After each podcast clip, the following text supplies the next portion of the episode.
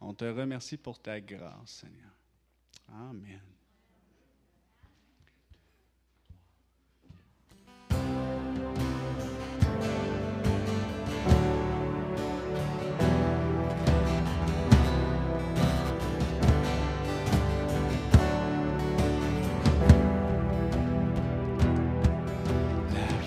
De mon Dieu est comme un tonnerre, mon Dieu est un Dieu parole, il créa l'univers, mon Dieu est un Dieu puissant. Les eaux se fichent selon ses directives, il change la rosée et disperse la nuée. Son souffle produit l'évolution des nations. Mon Dieu est un Dieu puissant. Mon Dieu est un Dieu puissant, il règne du haut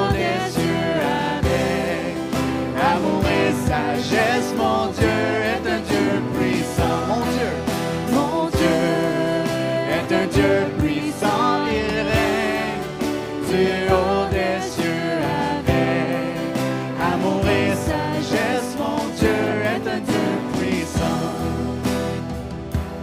La voix de mon Dieu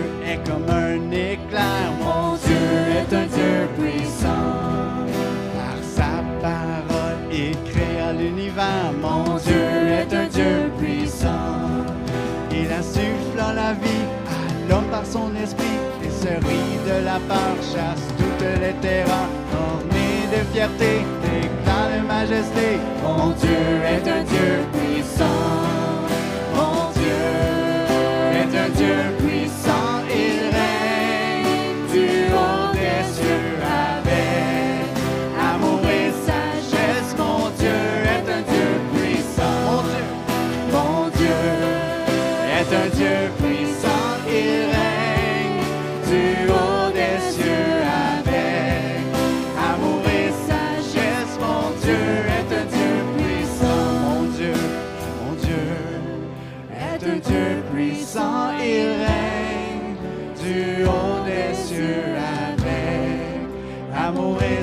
Sagesse. Mon Dieu est un Dieu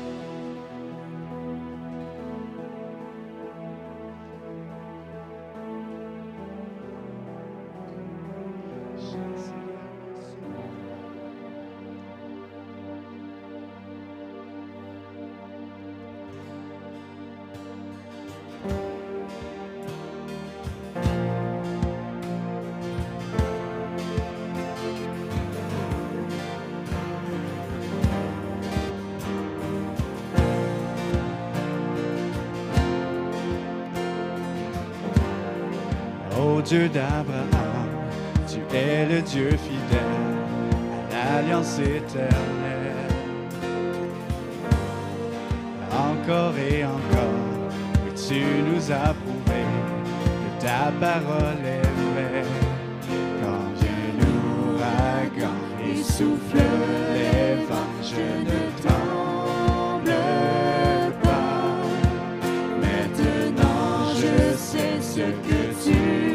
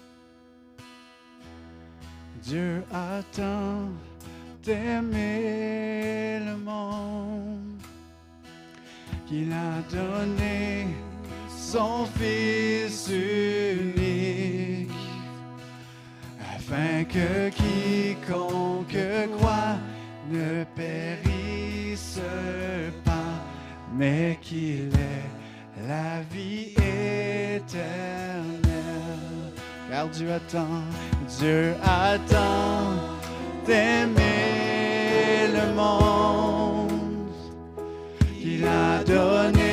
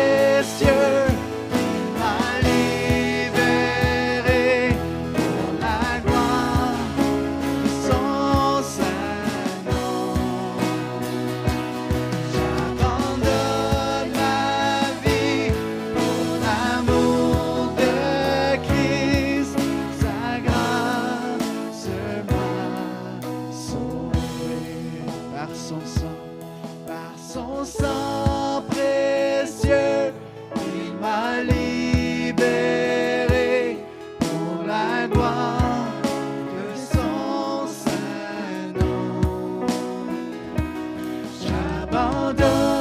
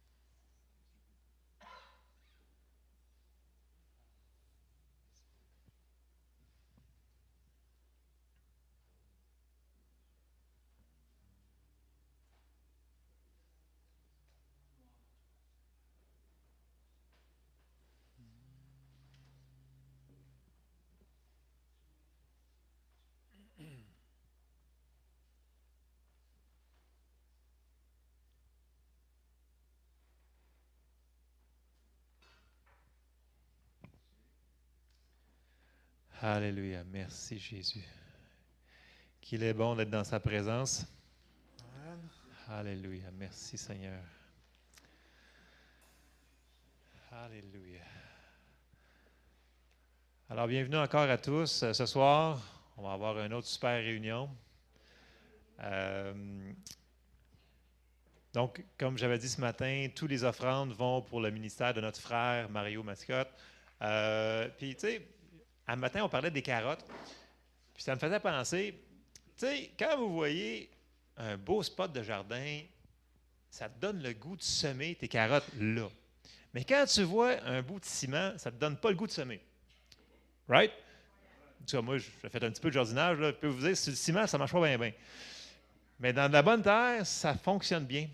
Donc, euh, on, je peux vous dire que ce soir, c'est de la bonne terre. Fait que semer abondamment, puis on va moissonner abondamment. Fait que je vais juste sortir un passage de ce soir. là. C'est dans 2 Corinthiens 9, 6. Vous le connaissez, mais c'est. Vous savez que vous déterminez votre moisson plus que vous le pensez. Parce que c'est nous autres qui moissonnons. C'est nous autres qui, qui, qui semons. Fait que si on sème, on va lire le passage. OK. Pierre, peux-tu me sortir 2 Corinthiens 9, 6, 7, Louis II, peu importe. Euh, sachez-le, sachez-le, sachez-le. Lâche pas, pas grave, Pierre. Je, je vais le... Sachez-le, celui qui sème peu moissonnera peu. Celui qui sème abondamment moissonnera abondamment. C'est nous autres qui décident, OK? Que chacun donne comme il l'a résolu en son cœur, sans tristesse ni contrainte, car Dieu aime celui qui donne avec joie. Amen. Alors, semons avec joie, semons avec euh, générosité, et on va récolter avec générosité. Amen. Amen. Alors, j'ai invité euh, Yves et André, s'ils voudraient nous servir, s'il vous plaît, ce soir. Yves, tu peux nous conduire en prière, s'il te plaît.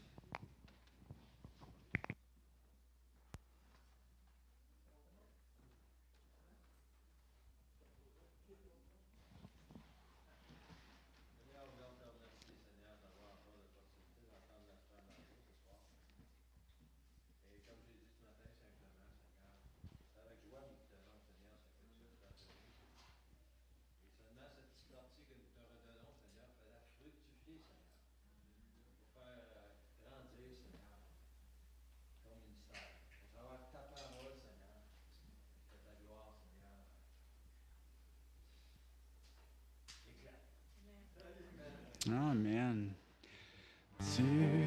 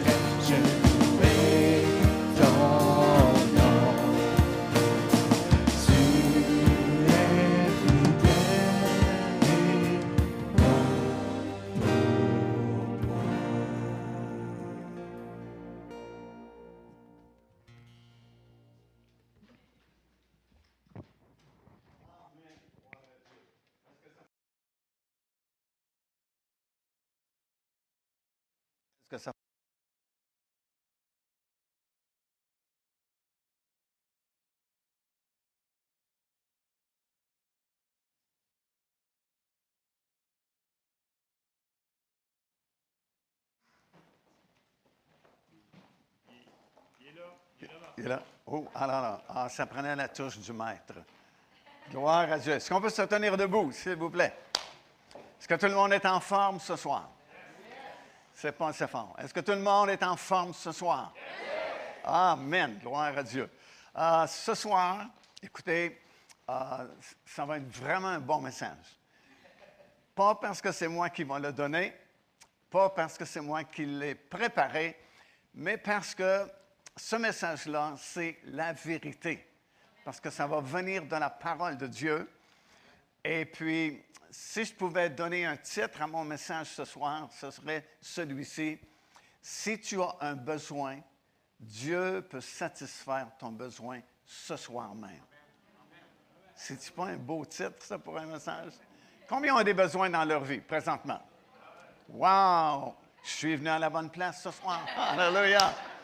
Ben, écoutez, à la suite de ce message, j'ai essayé de faire ça le plus concentré possible, le plus court possible, mais le plus précis possible, comme le Seigneur me l'a montré. Puis, si vous l'acceptez, si vous le comprenez, si, si vous êtes Amen à ce qui va être prêché, je le crois, le Seigneur va exaucer votre prière ce soir. Va combler votre besoin ce soir. Vous savez pourquoi? Une des raisons pour laquelle il va exaucer votre prière ce soir, c'est qu'il nous l'a dit dans sa parole. demandez et vous recevrez. Alors, si on demande ce soir, à la suite de ce que vous allez comprendre par ce message que je vais vous transmettre, c'est certain que vous allez recevoir. Seigneur, je te demande de bénir ce message en nos cœurs ce soir.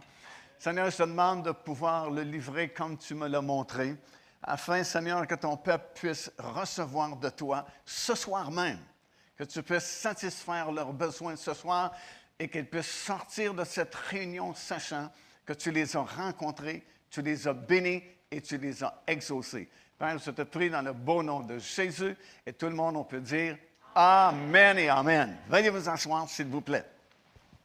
Le titre de mon message, comme j'ai mentionné, c'est Tu peux recevoir ce soir ce que tu as demandé au Seigneur. Le besoin que tu as dans ta vie ce soir, il peut être comblé parce que le Seigneur Jésus-Christ, euh, il est ressuscité, il est vivant, il n'est plus cloué sur la croix de Golgotha. Il l'a été pour nous.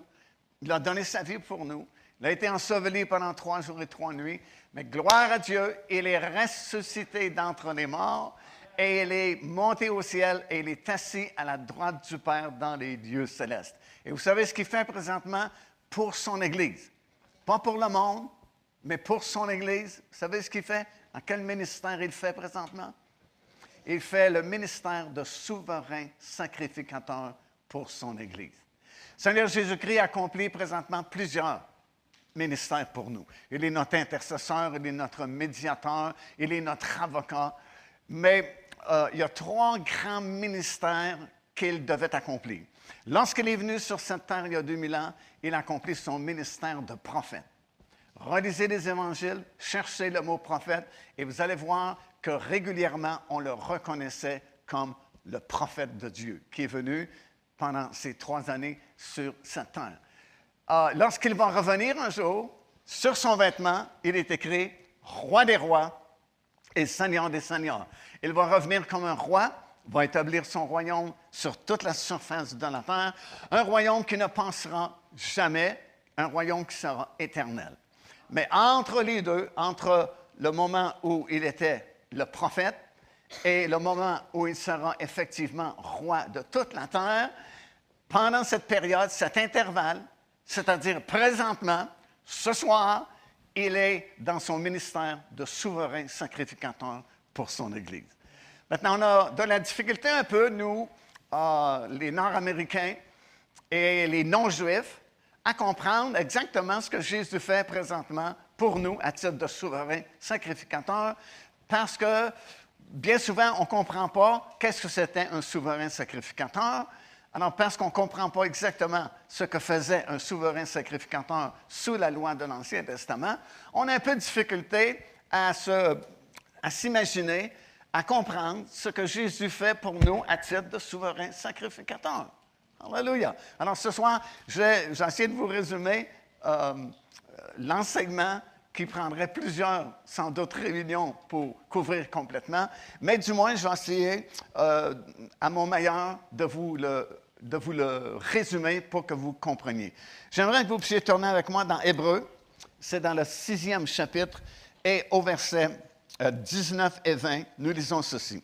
Cette espérance, nous la possédons comme une encre de l'âme, sûre et solide, et elle pénètre au-delà du voile, là où Jésus est entré pour nous comme précurseur, ayant été fait euh, plutôt souverain sacrificateur pour toujours, selon l'ordre de Melchisédek. Le Seigneur Jésus-Christ exerce présentement dans le ciel, dans le lieu très saint là-haut dans le ciel, son ministère de souverain sacrificateur pour chacun de nous, mais selon un rang supérieur, celui de Melchisédek. Bon, je vais essayer de vous expliquer le plus simplement possible ma pensée. Autrefois, euh, Dieu avait établi un sacerdoce avec les descendants de la tribu de Lévi. C'étaient les prêtres, les sacrificateurs qui faisaient le service dans le temple à Jérusalem. Personne ne pouvait faire ce service-là à moins d'appartenir à la tribu de Lévi. Lévi, c'était une des douze tribus qui a été choisie par Dieu pour euh, servir le Seigneur pour pouvoir agir comme sacrificateur. Et dans cette tribu-là, il y avait un souverain sacrificateur. Le souverain sacrificateur, c'était à l'époque le numéro un en Israël. C'était, c'était la plus haute charge, autant politique que financière que religieuse. Mais il devait lui aussi sortir de la tribu de Lévi. On appelait ça le sacerdoce lévitique. Et tous les prêtres devaient être de la tribu de Lévi. Et tous les souverains sacrificateurs, parce qu'ils ne vivaient pas éternellement, bien sûr, quand il était âgé, ben, il cédait sa place, mais il devait céder sa place à son fils pour garder la lignée, et il fallait que ce soit des descendants d'Aaron. Le premier souverain sacrificateur qui a été nommé à l'époque où Dieu a établi ça, c'est Aaron. Et tous les autres souverains sacrificateurs qui ont suivi devaient absolument venir de Aaron, descendant d'Aaron. Et euh, bien sûr, ils n'étaient pas éternels, comme je dis, alors il fallait les remplacer quand ils devenaient vieux ou qu'ils mouraient, mais c'était toujours leur fils, descendant d'Aaron, qui devait prendre la place. Et ces gens-là, les sacrificateurs, offraient des sacrifices d'animaux afin de couvrir temporairement les péchés pourquoi des sacrifices d'animaux? Parce qu'il fallait que le sang soit répandu, parce que le sang représente la vie. Et Dieu voulait montrer comment c'est sérieux pour lui le péché, parce que Dieu, on dit, il est trois fois saint. Il ne peut pas même imaginer le péché.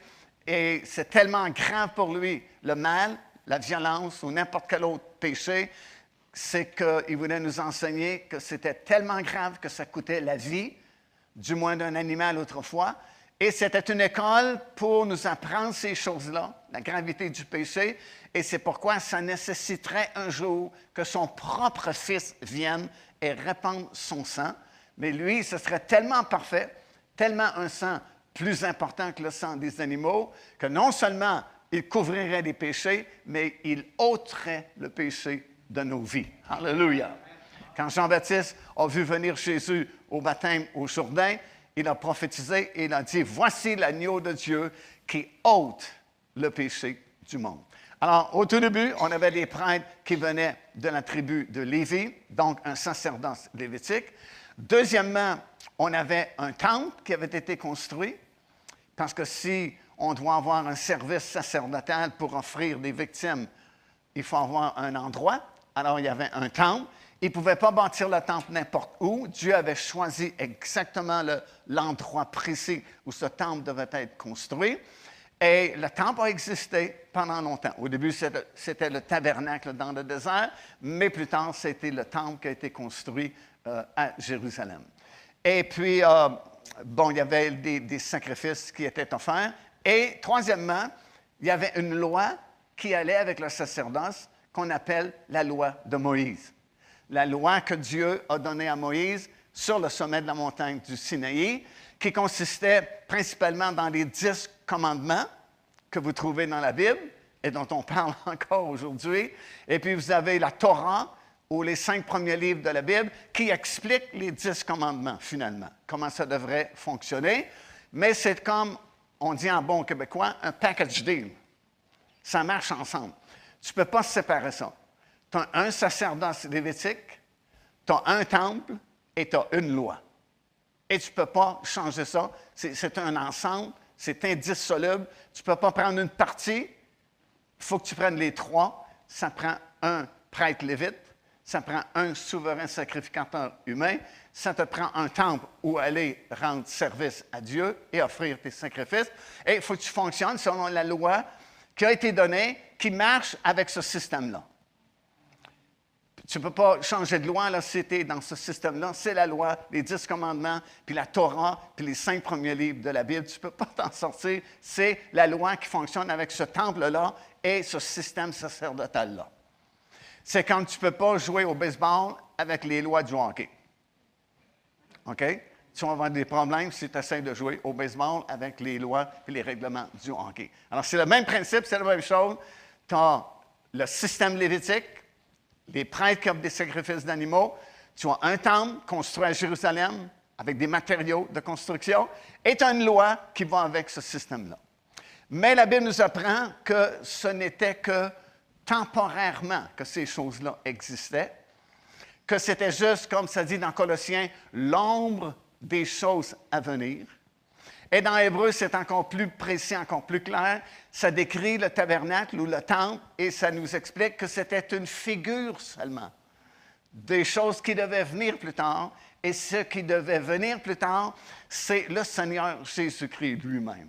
Alors, vous pouvez prendre toute la Torah, toute l'Ancienne Alliance, tout l'Ancien Testament, et vous pouvez regarder ça comme des figures, des symboles et des images de celui qui devait venir, le Seigneur Jésus-Christ.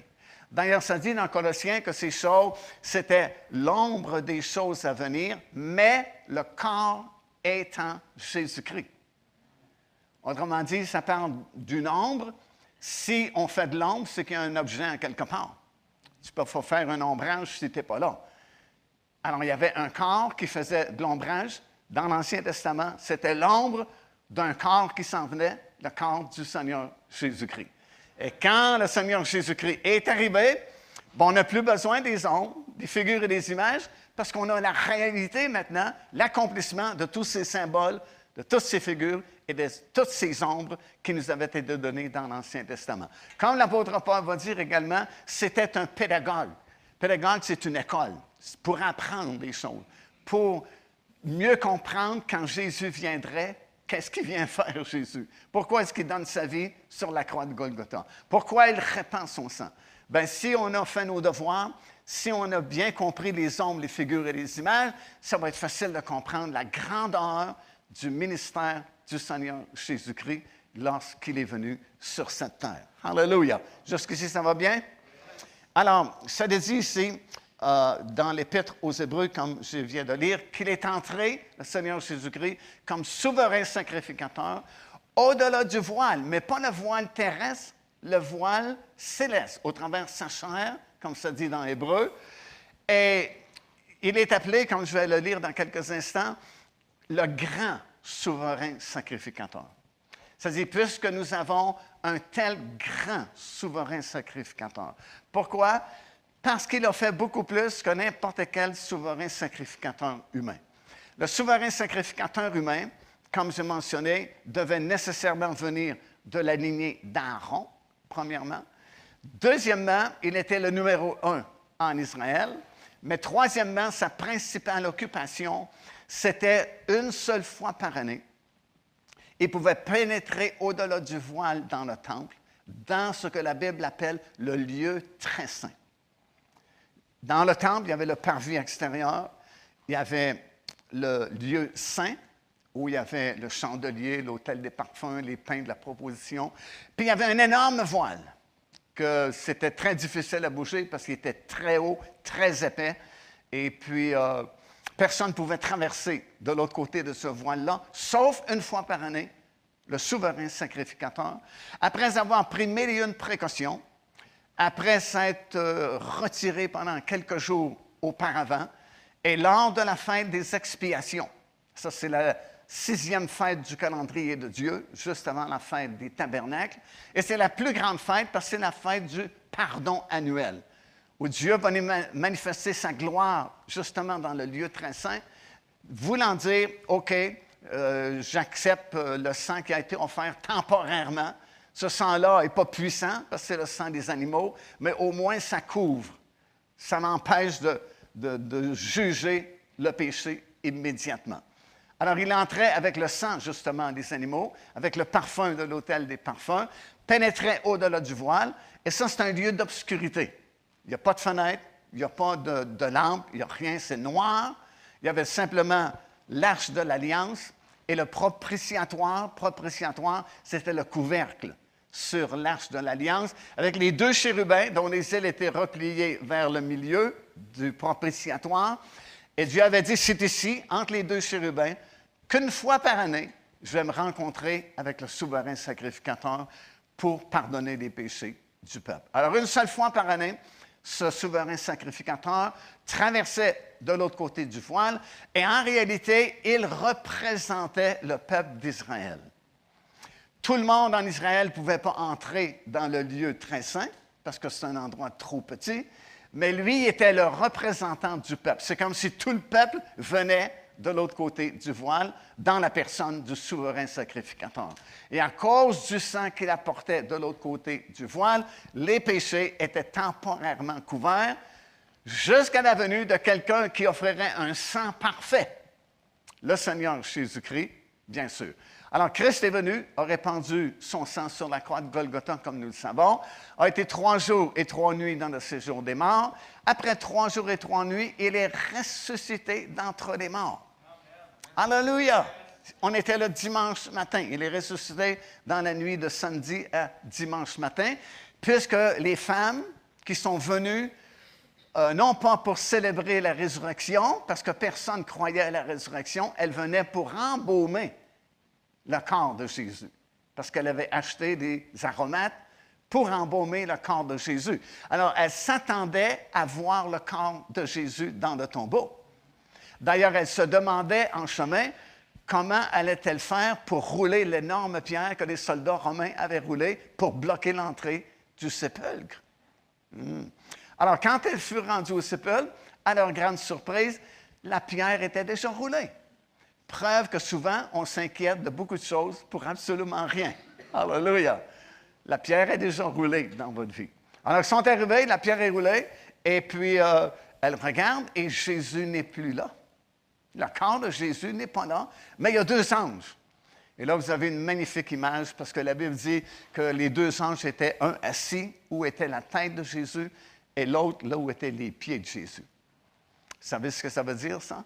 C'est l'accomplissement du propitiatoire avec les deux anges qui étaient assis aux deux extrémités du couvercle propitiatoire. Le mot propitiatoire signifie rendre propice. Alléluia. C'est là que Dieu nous rencontre et nous rend propices devant le Père là-haut dans le ciel.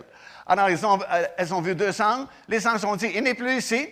Allez plutôt en Galilée, parce que c'est là où il vous a donné rendez-vous de toute façon. Et toutes les femmes ont dit Amen, oui, OK, on va aller en Galilée, sauf une, comme vous savez sans doute, Marie. Marie regarde, elle est consciente que le corps de Jésus n'est pas là, mais elle veut savoir où il est. D'accord, il n'est pas ici, mais où est-il? Et elle se met à la recherche de Jésus. Voyez-vous deux groupes ici? Un groupe qui se satisfait de la réponse des anges, mais ton mari ici, un autre groupe, une autre qualité de personne qui dit D'accord, mais où est-il? Je veux savoir où ils ont placé le corps de Jésus. Parce que pour elle non plus, il n'est pas ressuscité encore. Donc, quelqu'un a dérobé son corps ou on a déplacé son corps alors, je veux savoir où vous avez mis le corps de Jésus. Et elle cherche. la Bible nous dit qu'il y avait un jardin adjacent au tombeau. Et elle voit cet homme. Et ce n'est pas écrit textuellement, mais on sait par l'harmonisation des Écritures qu'il portait une longue robe blanche. Pourquoi nous savons ça? Parce que par sa résurrection, Jésus entre dans son ministère de souverain sacrificateur. Et une fois par année, comme j'ai dit, lorsque le souverain sacrificateur traversait au-delà du voile, il devait enlever ses deux premiers vêtements et ne garder qu'une longue robe blanche en signe de simplicité et de pureté pour pouvoir entrer dans le lieu très saint et ne pas être frappé à mort. Alors, si Jésus accomplit cette image-là dans l'Ancien Testament, nécessairement, il doit avoir une longue robe blanche. D'ailleurs, lorsque Jean l'a vu sur l'île de Patmos, au tout début du livre de l'Apocalypse, c'est ainsi qu'il est vêtu d'une longue robe avec une ceinture, la ceinture du souverain sacrificateur, justement. Alors, elle voit cet homme, elle pense naturellement que c'est le jardinier, et puis elle lui demande s'il sait où on a placé le corps de Jésus. Mais en parlant ensemble, ce n'est pas un jardinier, c'est Jésus lui-même. Et elle l'a reconnu, il a dit, Marie, elle a reconnu que c'était Jésus, elle a crié, Maître, et puis elle a voulu prendre son vêtement et le retenir. Mais il a dit, ne me touche pas, car je dois monter vers mon Père et votre Dieu. Écoutez, on ne parle pas ici de son ascension 40 jours plus tard du sommet de la montagne des Oliviers. Il est encore dans le jardin euh, du tombeau et il doit monter vers son Père. Qu'est-ce qu'il doit faire? Il doit accomplir ce que chaque souverain sacrificateur humain faisait une fois par année. il allait au-delà du voile, dans la présence même de Dieu, offrir le sang des animaux pour couvrir les péchés qui ont été commis durant cette année qui se terminait. Alors, il doit faire la même chose, mais surnaturellement. Il doit monter vers son Père là-haut dans le ciel, dans le lieu très saint du tabernacle céleste. Parce que ce qu'on a construit à Jérusalem, c'est ce que Dieu avait montré à Moïse sur le sommet de la montagne du Sinaï. Il lui avait montré le temple céleste et il avait dit à Moïse, construis exactement comme le modèle que je te montre ici sur la montagne.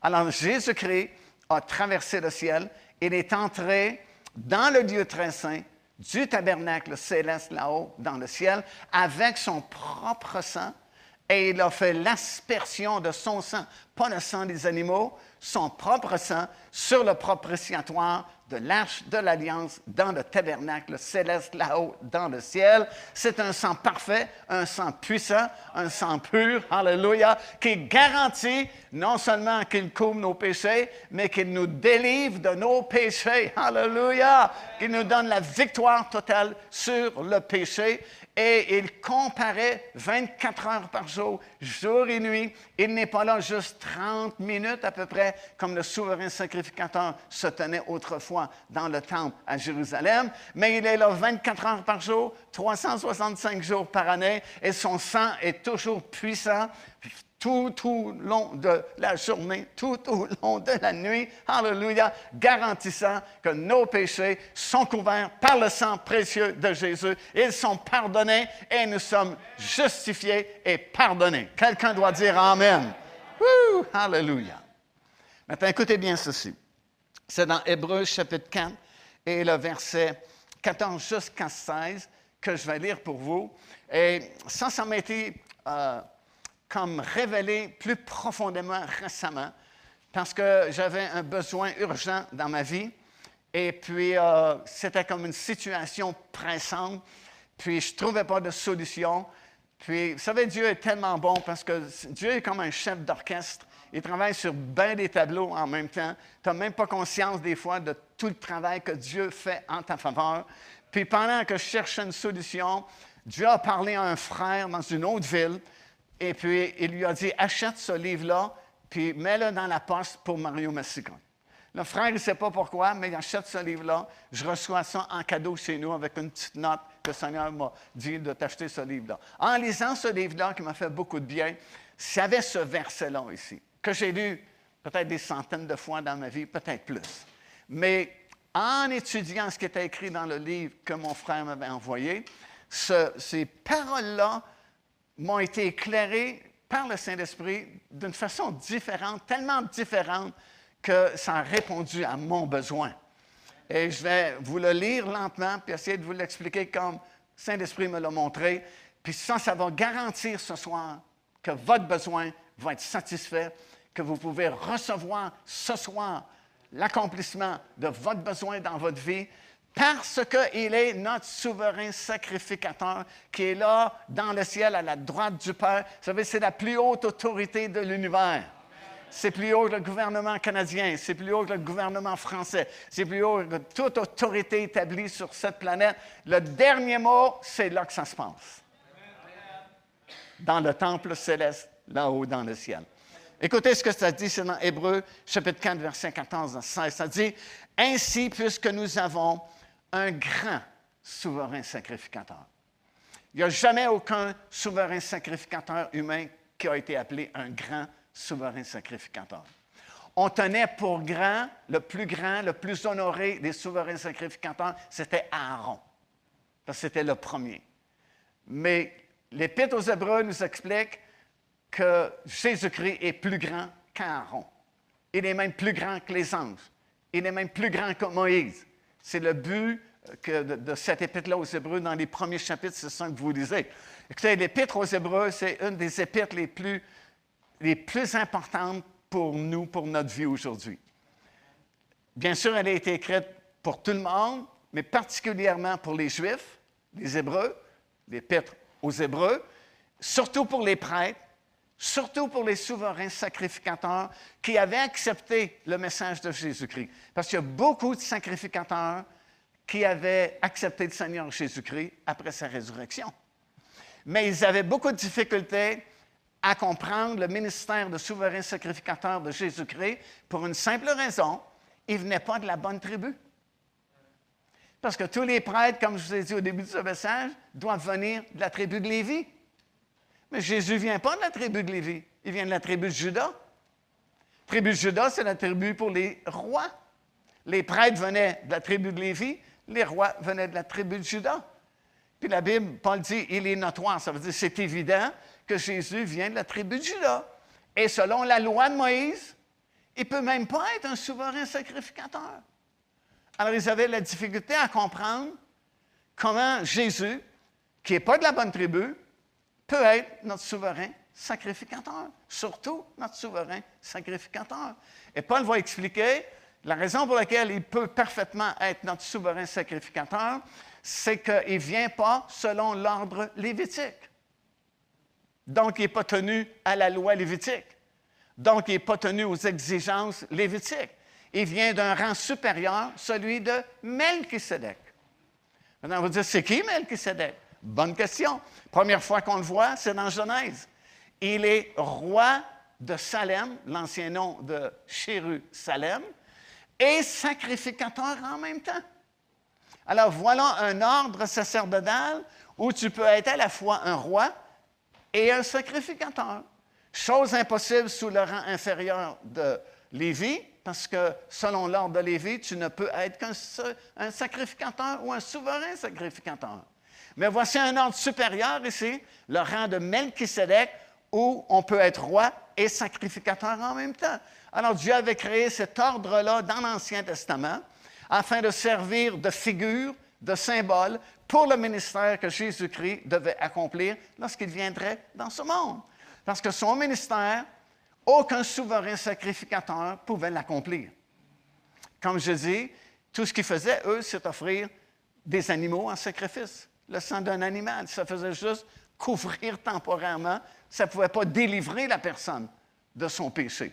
Alors il fallait que ce soit quelqu'un de plus puissant, d'un rang supérieur, qui puisse pardonner et délivrer la personne de son péché. Et en plus de ça, je n'ai pas le temps d'entrer dans l'explication trop longue ce soir, mais il devait en plus purifier les cieux. Parce que c'est une longue histoire. Les cieux avaient été souillés par la rébellion de Lucifer. Parce qu'il y avait une, une, création pré-adamique avant la création d'Adam et Ève. Il y a eu une rébellion de Lucifer qui a voulu prendre la place de Dieu là-haut dans le ciel, puis a été renversé. Puis les cieux ont été souillés par la rébellion de Lucifer. Mais comprenez, aucun souverain sacrificateur humain pouvait monter au ciel et purifier les cieux. Ça prenait un sang parfait, un sang sans tache. Ça prenait un sang humain et divin en même temps. Et c'est pourquoi Jésus-Christ s'est fait homme et il est venu à donner sa vie pour nous sur la croix de Golgotha. Alors, lui, il est appelé, Jésus ici, le grand souverain sacrificateur, parce qu'il est vraiment plus élevé, plus puissant, accompli des choses plus extraordinaires que n'importe quel souverain sacrificateur qui l'ont précédé. Alors, ça dit ainsi, puisque nous avons, et c'est fort, nous avons, c'est à vous. Alors, vous avez, le monde n'a pas, mais vous avez, alléluia, puisque nous avons un grand souverain sacrificateur qui a traversé les cieux. Lui n'a pas juste traversé le voile d'un temple à Jérusalem, il a traversé les cieux, le Fils de Dieu. Tous les souverains sacrificateurs donnaient leur place à leur Fils. Mais c'était juste le Fils d'un être humain, faillible. Écoute, le souverain sacrificateur, lorsqu'il entrait une fois par année dans le lieu très saint, non seulement il offrait le sang pour le pardon des péchés du peuple, mais pour ses propres péchés. C'était un être humain, lui-ci, qui commettait des péchés. Alors, il fallait que ces péchés soient couverts par le sang des animaux en attendant le vrai sacrifice qui viendrait, celui du Seigneur Jésus-Christ. Hmm. Le Fils de Dieu, c'est plus le Fils d'Aaron ou le Fils de l'ancien souverain sacrificateur. Notre souverain sacrificateur, c'est le Fils de Dieu lui-même. Ça, c'est proche parent, mon ami. C'est comme je dis souvent, quand euh, la Bible nous dit que nous avons un avocat, le Seigneur Jésus-Christ, là-haut dans le ciel. Et pourquoi est-ce qu'on a un avocat? Parce que le diable nous accuse jour et nuit, la Bible dit. Il nous accuse, il nous accuse où? Là-haut dans le ciel. Il nous accuse devant Dieu. Dès qu'il nous voit commettre une faiblesse, commettre un péché, avoir un manquement, zip, tout de suite, il nous accuse. Mais nous avons un avocat, le Seigneur Jésus-Christ. Et ça tombe bien, l'avocat qui défend notre cause, c'est le fils du juge. Comprends-tu? C'est une affaire de famille. Alléluia! Il est le Fils de Dieu. À cause de cela, ça dit, demeurons fermes dans la foi que nous professons. Professons ou confessons, c'est la même chose. Ça vient du mot grec homologia. Confesser. Confesser, ça veut dire dire la même chose que. Alors, c'est pas compliqué? Tu dis la même chose que Dieu dit à ton sujet dans la parole.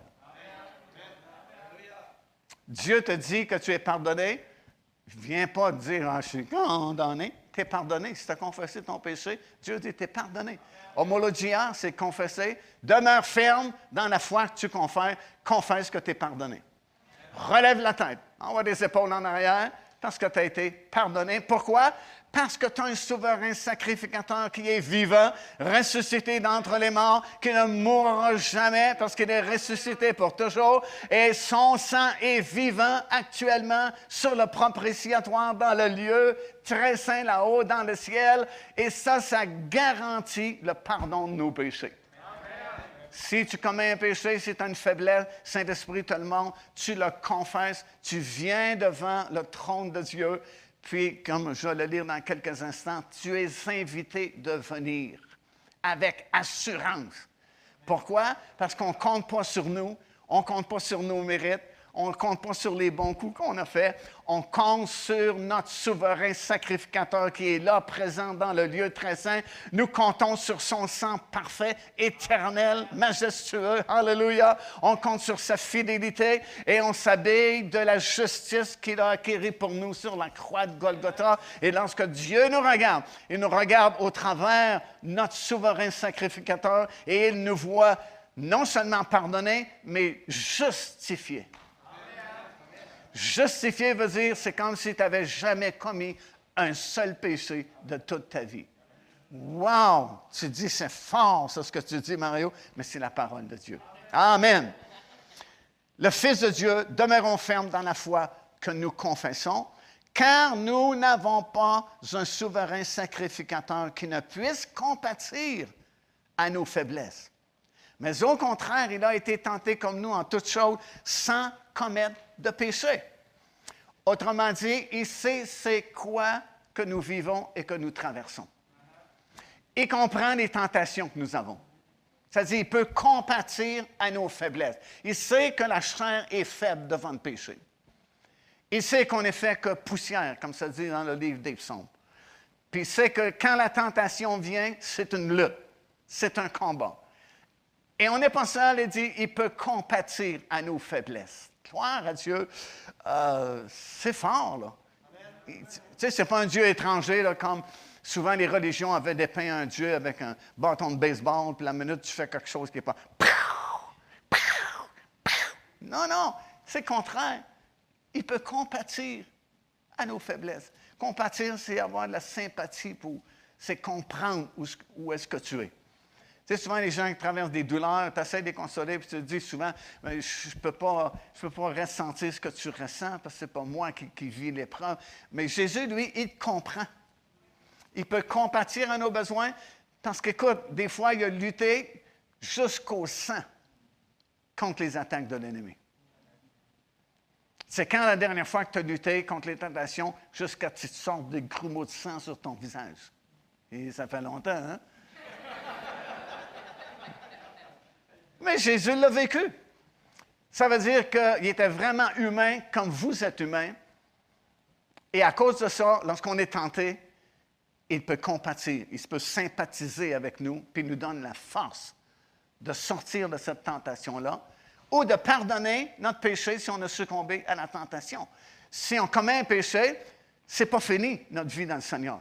Parce que le Saint-Esprit va nous convaincre, on va confesser notre péché, Et on a un souverain sacrifié 24 heures par jour qui se tient là dans le lieu très saint avec son sang qui est répandu pour le pardon de mes péchés. Si je peux comprendre ça, wow, je viens de trouver un abri, une protection, un rocher, une forteresse, le Seigneur Jésus-Christ. Ainsi donc, ça dit, approchons-nous donc avec assurance du trône de la grâce, afin d'obtenir miséricorde et de trouver grâce pour être secouru dans nos besoins. Vous m'avez dit au début de la réunion, à peu près tout le monde en levant la main, vous avez des besoins ce soir. Bien, si je comprends bien, là, je vais le lire encore pour qu'on soit bien certain, puis surtout que vous soyez bien certain, parce que moi, déjà, je suis bien certain. Ça dit, approchez-vous avec assurance. Si Seigneur nous invite, c'est parce que déjà on est accepté. Alors, s'il nous dit approche-toi, c'est qu'il veut qu'on s'approche. Sinon, il dirait approche-toi pas. Mais il ne dit pas approche-toi pas, il dit approche-toi. Puis il ne dit pas juste approche-toi, il dit approche-toi avec assurance. Pourquoi je peux m'approcher avec assurance? Parce que je ne compte pas sur moi. Je ne compte pas que été un bon garçon. Je compte pas que j'ai fait des belles œuvres. Je compte pas que j'ai aidé quelqu'un. Je compte sur la justice que Jésus-Christ a gagnée pour moi en donnant sa vie sur la croix de Golgotha. Je viens avec assurance parce que je sais que j'ai un ami dans le lieu très saint qui est fiable. Parce que je sais que j'ai un souverain sacrificateur que le monde n'a pas que personne ne possède, sauf ceux qui sont rachetés, ceux qui sont sauvés, ceux qui sont membres de l'Église du Seigneur Jésus-Christ. Ça nous appartient. Comme ça dit, nous avons un grand souverain sacrificateur qui a traversé les cieux et qui est là ce soir, à la droite du Père dans les lieux célestes. Son sang a été aspergé sur le propitiatoire céleste et il nous dit, approche-toi avec assurance du trône de la grâce. C'est plus un trône de jugement, c'est un trône de la grâce. Oui, il va y avoir un trône de jugement à la fin. La Bible dit c'est le grand trône blanc, puis tous ceux qui ont refusé Jésus-Christ vont comparaître un jour devant ce trône de jugement. Et ça, mon ami, tu ne peux pas y échapper parce que c'est la justice parfaite. Ici-bas, tu peux t'arranger des fois avec les juges. Tu peux payer des petites enveloppes brunes ici, là, et des fois ça peut fonctionner. Mais ça ne fonctionne pas avec Dieu. C'est une justice parfaite. Et tous ceux qui n'auront pas accepté Jésus-Christ comme leur Seigneur et Sauveur et qui sont présentement dans le séjour des morts, un jour vont comparaître devant le trône de jugement de Dieu. Et là, ça dit des livres seront ouverts. Des livres qui contiennent toutes les paroles inutiles que tout le monde aura prononcées dans leur vie. Ça, c'est un gros livre, mon ami. Tu dis, wow, c'est illustré, ça ne peut pas être comme ça. En 1967, peut-être vous n'étiez même pas au monde, mais il y a eu l'expo ici à Montréal. Et à l'expo de Montréal, il y avait un kiosque qui nous montrait que quand tu parles, mettons que tu dis bonjour, ton bonjour vibre dans l'univers à l'infini. Tu dis bonjour, bonjour, bonjour, bonjour, bonjour, bonjour, bonjour à l'infini le son de ta voix a fait des vibrations dans l'univers qui ne se perdent pas. Puis c'est scientifique, c'est un, kiosque de la science à l'Expo 67 ici à Montréal. Puis c'est en 67, imagine-toi ce qu'on a découvert depuis ce temps-là.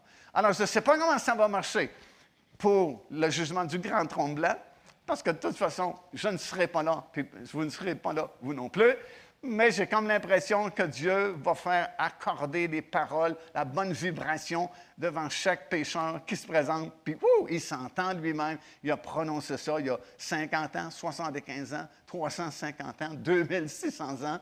Il n'y a rien de perdu dans l'univers. Aïe, aïe. Puis il y a d'autres livres, des pensées secrètes de tout le monde, que tu caches à tout le monde. Dieu les enregistre pour le jour du jugement. Et puis tu d'autres sortes de livres qui seront ouverts à ce moment-là. Mais écoute, ce n'est pas ça qu'on parle ici ce soir. Ça, ce n'est pas pour l'Église.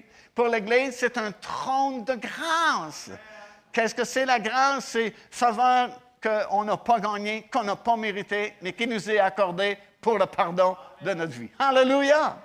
On n'a pas gagné, on ne l'a pas mérité, on n'a rien fait pour ça, sauf qu'on a cru au Seigneur Jésus-Christ qui nous a sauvés, pardonnés, justifiés. Et puis, tout au long de notre marche ici-bas, on n'est pas parfait. Des journées, on tombe. Puis quand tu tombes, tu te relèves, puis tu t'en vas au trône de la grâce. Tu es invité, tu es le bienvenu. Et la minute que tu arrives, on t'explique comment le sang de Jésus lave cette faiblesse-là que tu as eue ou ce péché-là que tu as commis et tu continues ta route plus fort qu'auparavant. Amen. Hallelujah. Et en plus, ça dit, afin d'obtenir miséricorde et trouver grâce, encore une fois. Trouver grâce. Pourquoi trouver grâce? Pour être secouru dans ton besoin. Et c'est ça que Saint-Esprit m'a montré quand je cherchais une solution au problème que j'avais. J'avais besoin d'être secouru dans le besoin que j'avais.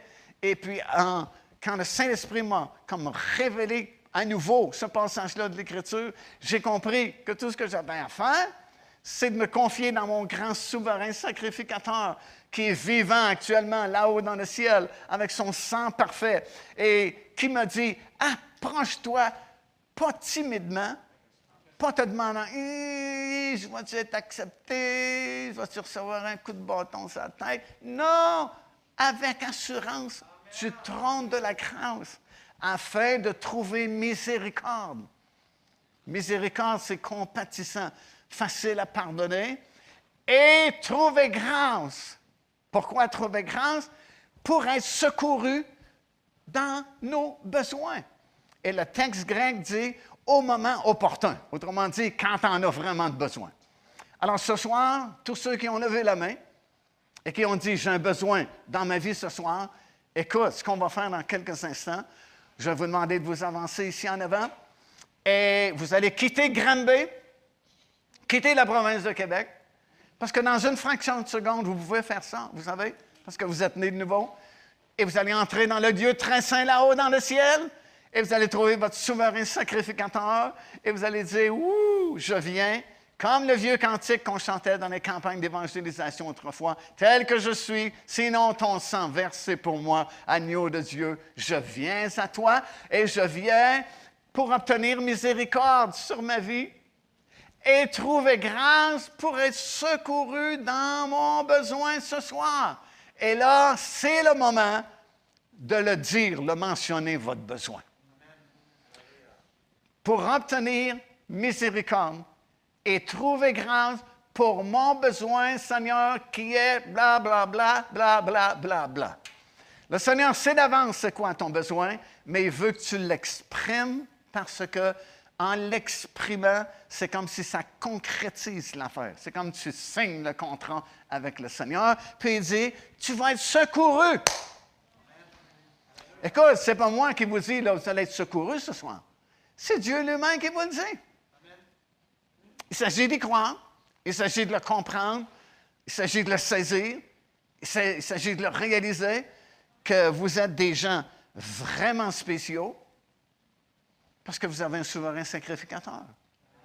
Non, vous avez un grand souverain sacrificateur.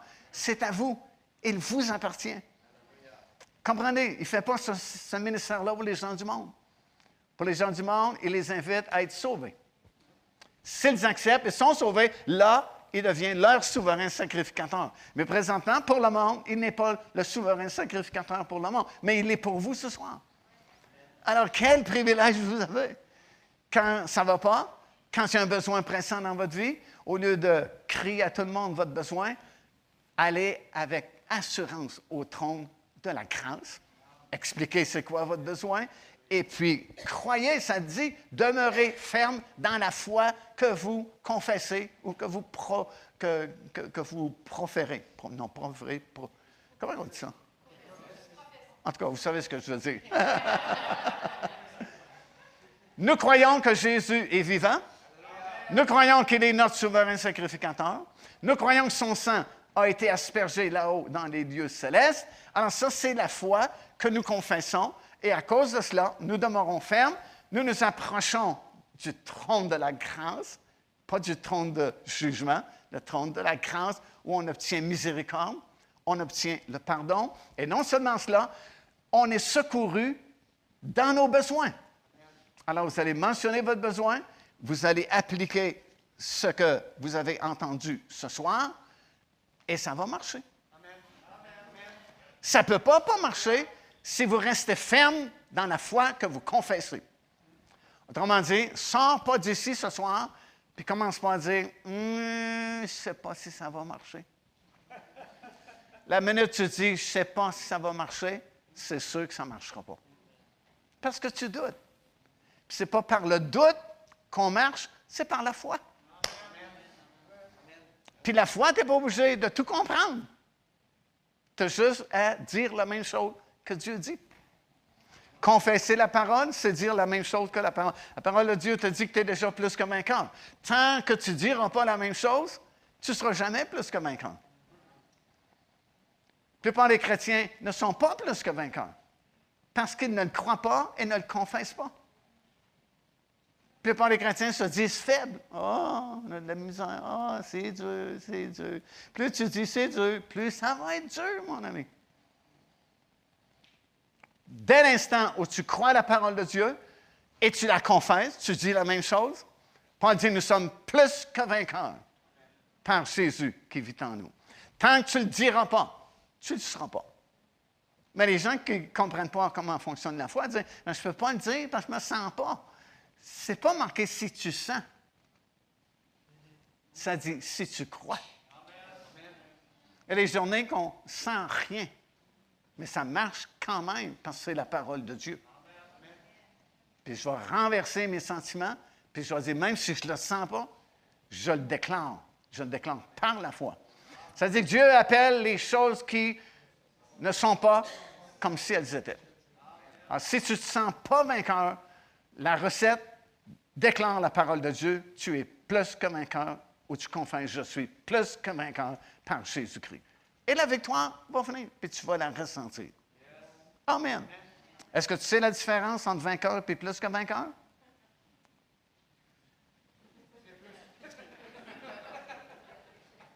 Est-ce que vous le savez? Non, voulez-vous le savoir?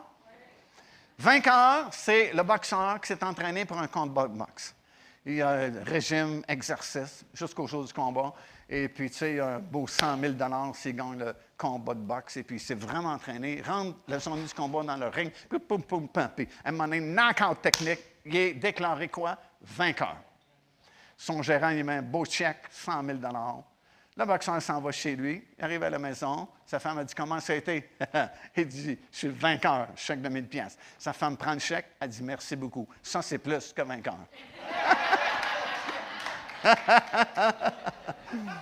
Mais c'est exactement ce qui est arrivé sur la croix de Golgotha. Jésus était notre boxeur. Alléluia. Il a triomphé de l'ennemi et on dit merci Jésus. On a la victoire que lui a remportée pour nous sur la croix de Golgotha. Amen et Amen. Alléluia. On va se lever en terminant. Et puis, euh, je vais inviter les musiciens, s'il vous plaît. Et écoutez, c'est une soirée spéciale parce que vous pouvez sortir d'ici votre besoin rencontré. Vous pouvez sortir d'ici étant exaucé par votre grand souverain sacrificateur. Écoutez, ce n'est pas juste un grand souverain sacrificateur, c'est votre souverain sacrificateur. Il est à vous quand vous êtes à lui. Alors vous pouvez venir avec assurance, peu importe qui vous êtes ce soir, peu importe ce qui s'est passé cette semaine, peu importe même quel est votre besoin. Votre besoin, votre plus grand besoin, n'est pas plus grand que la miséricorde et la puissance de notre Dieu. Puis il nous a dit de venir avec assurance au trône de la grâce pour obtenir miséricorde, premièrement. Puis deuxièmement, trouver grâce pour être secouru. Autrement dit, avant de vous secourir, il vous fait grâce. Grâce, ça veut dire qu'il vous pardonne. Grâce, ça veut dire qu'il vous accepte tel que vous êtes. Frisé, pas frisé, défrisé, grand, petit, gros, mince, petit pécheur, moyen pécheur, vous êtes accepté au trône de la grâce si vous vous repentez. Vous êtes déjà accepté. Vous n'avez pas besoin de faire des simagrées, vous n'avez pas besoin d'essayer de faire des exploits. Vous êtes déjà accepté parce que vous êtes dans la famille de Dieu. C'est comme nos enfants, ils sont déjà acceptés. Tu sais, si on est des parents normaux, des fois, nos enfants font des choses qu'on n'aime pas. Mais on ne les rejette pas pour ça. Ils sont déjà acceptés quand même parce que ce sont nos enfants. Là, vous êtes les enfants de Dieu. Vous êtes acceptés déjà dans la famille de Dieu. Alors venez comme si vous êtes chez vous, à la maison. D'ailleurs, dans le psaume, je pense que c'est le psaume 103 ou dans ce coin-là, ça dit Comme un père a compassion de ses enfants, Dieu a compassion de ceux qui le craignent. Alors, si on respecte Dieu, si on croit en lui, il prend soin de ses enfants. Amen. Alors, on va faire un chant. Est-ce que vous avez un chant de préparer? Oui. Elle prépare ça depuis hier soir. Amen. Alors, ils vont commencer. La minute qu'ils débutent, s'il vous plaît, tous ceux qui ont des besoins, on va remplir cette place ici en avant. Ceux qui n'ont pas de besoin, vous êtes les chanceux ce soir, ben, je voudrais que vous veniez quand même, puis ça va nous aider à prier ensemble, puis avoir une unité tellement grande, tellement forte, que dans le, le trône de la grâce là-haut dans le ciel, on va être accueillis en groupe. Hallelujah.